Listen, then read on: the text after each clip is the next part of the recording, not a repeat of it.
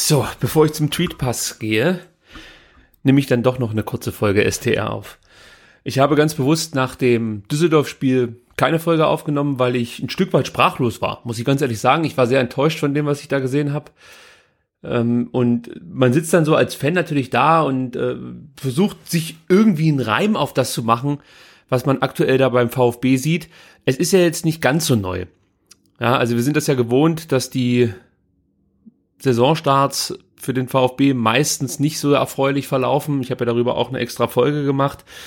Aber ja, wenn es dann eben wieder so ist, wie es die letzten Jahre war, ist man schon ein Stück weit schockiert. Wobei ich glaube, diesen Saisonstart so haben wir alle nicht kommen sehen. Also ich bin schon überrascht davon, wie die Mannschaft zuletzt aufgetreten ist, wie auch der Trainer sich positioniert, was Michael Reschke so in diverse Mikrofone erzählt, das finde ich schon bemerkenswert äh, und schockierend, muss ich ganz ehrlich sagen. Also ihr merkt das selber, ich ringe so ein bisschen nach Worte, weil ich habe immer so Phasen, äh, dass ich dann tierisch sauer bin auf das, was ich im Stadion sehe oder von mir aus auch, wenn man so darüber nachdenkt, was für ein Potenzial in der Mannschaft steckt. Wenn ich mir die Pressekonferenzen angucke, dann werde ich immer schnell sauer, ich muss sagen, so wie es ist und möchte am liebsten Taifun Korkut oder diverse Spieler anschreien. Nur wenn man da mal so ein bisschen überlegt, merkt man irgendwie, wie sinnlos das eigentlich alles ist, weil wir im Endeffekt jedes Jahr dasselbe mitmachen. Das ist für mich so das Hauptproblem. Wenn Taifun Korkut jetzt der erste Trainer gewesen wäre, der nach einer guten Rückrunde einen schlechten Saisonstart hinlegt, dann kann ich mich daran vielleicht mehr abarbeiten. Aber jetzt hat man das Gefühl, ja, das ist einfach unser Schicksal. So läuft es halt Jahr für Jahr und wir müssen dann darauf hoffen, dass nach dem Trainer, der uns den Arsch gerettet hat, wieder ein Trainer kommt, der uns dann erneut den Arsch rettet. Und das ist schwierig, sich da immer wieder reinzusteigern und sich dann auch wirklich dann daran abzuarbeiten. Das muss ich ganz ehrlich so sagen. Jetzt momentan bin ich einfach wahnsinnig enttäuscht, wie die letzten Wochen liefen. Wobei ich da nochmal sagen muss, dass ich die Art und Weise, wie der VfB aktuell Fußball spielt, die will ich eigentlich gar nicht so sehr kritisieren. Ja, weil, wenn man ehrlich ist, ist die Spielweise, die wir jetzt sehen, nicht so viel anders als das, was wir in der Rückrunde gesehen haben. Und wenn wir alle ehrlich sind, ist es genau das, was wir von Taifun Korkut erwartet haben, als er vorgestellt wurde. Er hatte halt das Glück in der Rückrunde, dass es erstmal ganz gut für ihn lief. Und ich bin dann schon so drauf, dass ich mir denke, okay, ich habe meine Bedenken gehabt bei dem Trainer, aber er hat mit der Mannschaft einiges bewegt, hat viele Punkte geholt. Klar, wir hatten Spielglück, aber trotzdem, er hat die Punkte geholt, er hat die Mannschaft auch ein Stück weit wieder eingefangen und äh, ja, er hat eine gute Leistung gezeigt. Und dann muss ich mich nachträglich, so habe ich es ja auch in der Sommerpause gemacht, revidieren und sagen, okay, Taifun Korkut scheint dann doch eine gewisse Qualität mitzubringen als Trainer. Jetzt kann ich natürlich nach den ersten fünf Saisonspielen mich hinstellen und sagen, ja, das war alles Quatsch, was ich damals im Sommer gesagt habe und äh, ich behaupte jetzt wieder das Gegenteil. Aber das ist, das ist irgendwie nicht die Lösung unseres Problems. Das ist das, was mich gerade so frustriert. Es hat eigentlich gar nichts mit Typhoon Korkut zu tun, wenn man mal ganz ehrlich ist. Weil Typhoon Korkut ist eben erst seit Februar hier.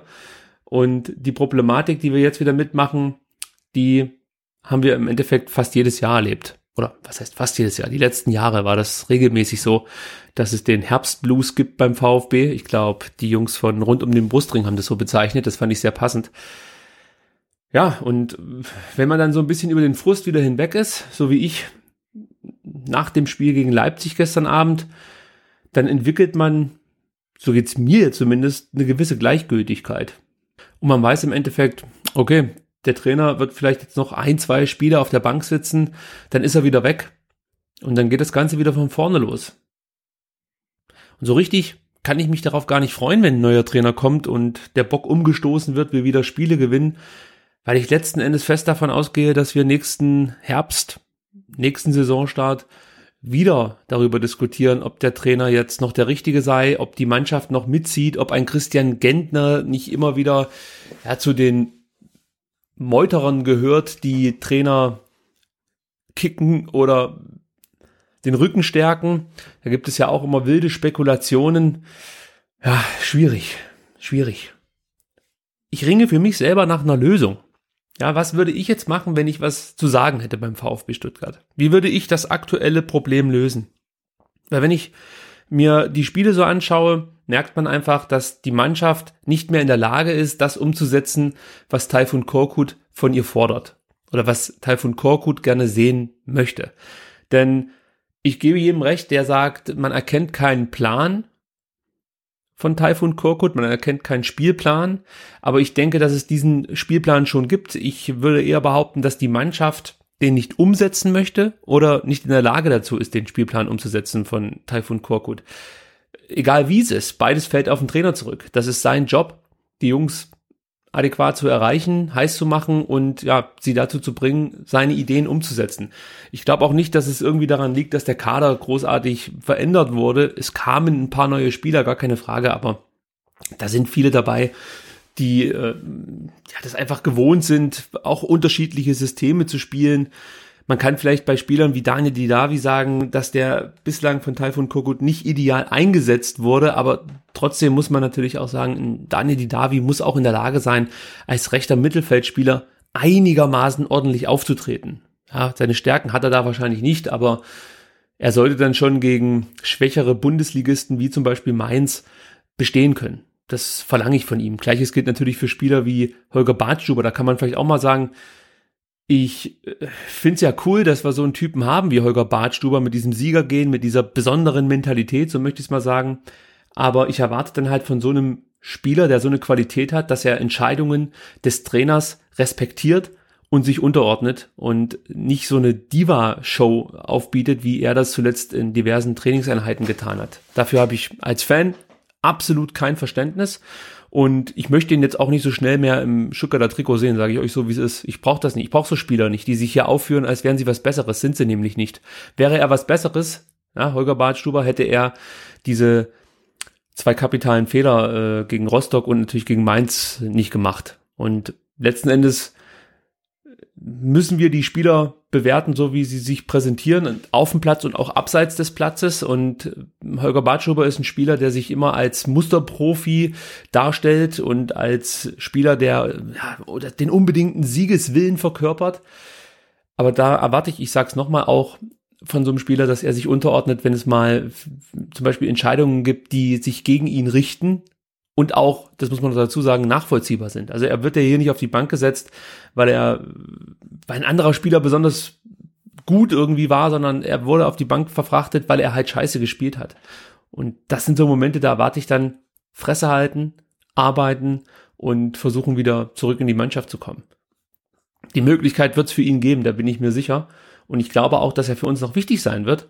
Aber ja, ich weiß halt nicht, ob es so eine Show braucht zur aktuellen Situation noch dazu. Ja, also das ist halt das nächste. Das muss ihm auch klar sein, wenn er sich so auf dem Trainingsplatz aufführt wie zuletzt, dass er sich mit äh, Tobi Unger anlegt und mit anderen Mitspielern, dann weiß er auch, dass da genügend Leute von der Presse am Rand stehen, die das Ganze dankbar aufgreifen und daraus eine riesen Geschichte machen wollen und vielleicht dann sogar Taifun Korkut damit konfrontieren bei der Pressekonferenz. Das bringt den Trainer auch wieder eine gewisse Unruhe ja, es ist nicht besonders glücklich, wie er sich da verhält. Auf dem Platz, die Jungs, die da auf dem Platz rumstehen, muss man fast schon sagen, ja, das ist halt, das ist für mich überhaupt nicht erklärbar, muss ich ganz ehrlich sagen. Ich habe mir überlegt, ob es vielleicht wirklich was mit dem Alter zu tun hat, dass ein Spieler wie Christian Gentner, ein Spieler wie Gonzalo Castro, Mario Gomez gar nicht mehr, auch Andreas Beck natürlich gar nicht mehr diese großen Ziele haben, die sie noch erreichen möchten. Ob es vielleicht nur darum geht, die Uhr runterzuspielen, sozusagen, die Karriereuhr, noch ein bisschen gut Geld zu verdienen und ja, den ein oder anderen Sieg halt einzufahren. Also ich möchte damit nicht sagen, dass die keine Lust haben, Fußball zu spielen, aber vielleicht fehlt das große Ziel für die Jungs. Die meisten, die ich jetzt gerade aufgezählt habe, sind schon Meister geworden, haben eine erfolgreiche Karriere hinter sich und wissen auch, dass sie jetzt vielleicht noch maximal drei, vier gute Jahre haben werden und dann ist das Thema durch. Und beim VfB scheint man nicht allzu schlecht zu verdienen. Und da macht man das jetzt halt einfach mal so mit. Ja, Gonzalo Castro ist vielleicht so ein Typ, der kam hierher und dachte, Mensch, ich war in Leverkusen ein absoluter Leistungsträger. In Dortmund war ich bei einem sehr ambitionierten Verein, hatte vielleicht eine schwierige Zeit, aber insgesamt sehe ich mich schon noch als Spieler international, internationaler Klasse. Und jetzt werde ich den Jungs hier beim VfB mal zeigen, wie sich so ein Champions Leagueist präsentiert. Ja, und dann stelle ich da auch wieder die Mentalitätsfrage. Vielleicht reicht das dann nicht, wenn man nur denkt, man wäre besonders gut und ist nicht mehr bereit, die gleichen Strapazen auf sich zu nehmen, wie in der Zeit, als man zu so einem unglaublich guten Spieler geworden ist. Weil alle Jungs, die ich jetzt da gerade genannt habe, die haben eine Klasse, die haben diese Klasse auch schon gezeigt, auch in jüngerer Vergangenheit. Und ja, ich, ich frage mich da, ob die halt noch bereit sind, jetzt drücke ich es etwas populistisch aus, Dreck zu fressen. Ja. Wirkt auf mich nicht so. Die Jungen, für die ist es auch nicht leicht. Die werden da mal reingeworfen, dann wieder auf die Tribüne gesetzt, dann sollen sie wieder spielen, sollen die Heilsbringer sein, müssen sich vielleicht da auch gegen festgefahrene interne Strukturen durchsetzen. Das ist auch nicht allzu leicht. Gestern gab es eine Szene, da hat, glaube ich, ähm, wer war es, Pablo Maffeo aus 16 Meter oder 20 Meter mal versucht, aufs Tor zu schießen. Es ist ihm eher misslungen, ja, aber es war zumindest mal der Versuch eines Abschlusses und dann wurde er gleich zusammengefaltet von Christian Gentner. Und ich stelle mir das nicht so leicht vor für so einen jungen Spieler, der, wie gesagt, hier mit der Bürde auch antritt, sehr, sehr viel Geld gekostet zu haben. Man hat große Erwartungen bezüglich des Spielers. Dann läuft es zwei, dreimal nicht ganz so gut für ihn. Er wird auf die Bank gesetzt, sieht dann Andreas Beck spielen, der qualitativ ihm eigentlich nicht das Wasser reichen kann. Und dann bekommt er jetzt die Chance gegen Leipzig ja, also das wirkt alles momentan sehr, sehr unglücklich, was da auf dem Platz und auch abseits des Platzes abläuft. Ich habe mir über so viele Dinge in den letzten Tagen Gedanken gemacht, über die ich eigentlich auch in diesem Podcast sprechen wollte. Aber so ein bisschen bin ich einfach müde, ja, mich darüber aufzuregen und auch Gedanken zu machen, weil es wirkt so unglaublich sinnlos. Ich kann jetzt darüber reden, dass ich die Art und Weise, wie wir in Zweikämpfe gehen, für absolut bedenklich halte. Also da sage ich jetzt nicht nur schlecht oder irgendwas, nee, das ist für mich einfach bedenklich, weil ich glaube, dass das von Korkut vorgegeben ist. Ihr müsst mal darauf achten, unsere Spieler versuchen irgendwie immer nur Passwege zuzustellen, Flanken abzufangen und es fehlt so dieses direkte auf die Pelle rücken. Da wird halt begleitet bis zur Mittellinie, äh, nicht bis zur Mittellinie, bis zur Seitenauslinie und es gab gegen Düsseldorf einige Szenen, das, das war schon völlig absurd. Andreas Beck läuft immer mit seinem Gegenspieler mit, hält dann irgendwann mal einen Schlappen rein. Die Düsseldorfer bekommen wieder eine Ecke. Und ähm, ja, ihr habt ja gesehen, wie gefährlich die Ecken der Düsseldorfer waren. Auch da wieder aus meiner Sicht ein sehr, sehr schwaches Zweikampfverhalten, wenn es darum geht, Ecken zu verteidigen. Ich weiß nicht, ob das damit was zu tun hat, dass es durch den Videobeweis vielleicht gefährlicher ist, mal einen Gegner festzuhalten oder zu drücken oder so. Vielleicht scheuen sich da manche Spieler davor, den Körperkontakt so zu suchen, wie man das früher getan hat. Das kann ich jetzt vor dem Fernseher oder auch im Stadion nur schwer analysieren, aber es wirkt halt auf mich so, als ob äh, so, so, so ein gewisses, so ein gewisser Biss fehlt.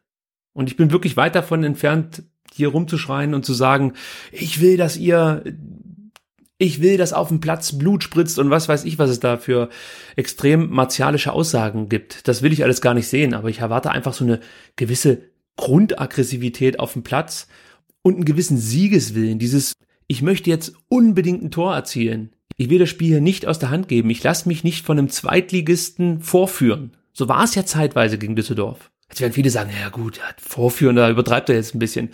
Aber aus meiner Sicht hatten wir unglaublich viel Glück, dass Ron Robert Zieler einen absoluten Sahnetag erwischt hat. Ansonsten gehen wir da mit 3-0 nach Hause und völlig verdient. Ja. Über Leipzig, da brauche ich nicht nichts sagen. Ja, das hat ja jeder gesehen. Da ist ja nichts mehr da. Da fehlt ja komplett jeglicher Esprit. Es fehlen Ideen. Es fehlt an allem.